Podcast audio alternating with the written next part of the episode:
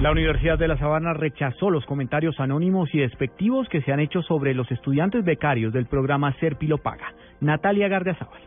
Obdulio Velázquez, rector de la Universidad de La Sabana, aseguró que ninguno de los 421 estudiantes que ingresaron a la institución, becados por el gobierno nacional, han sido víctimas de matoneo.